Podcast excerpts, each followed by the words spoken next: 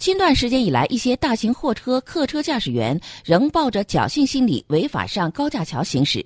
郑州交警对近两个月查处到的十八家运输企业一百一十辆机动车闯禁行交通违法行为进行曝光。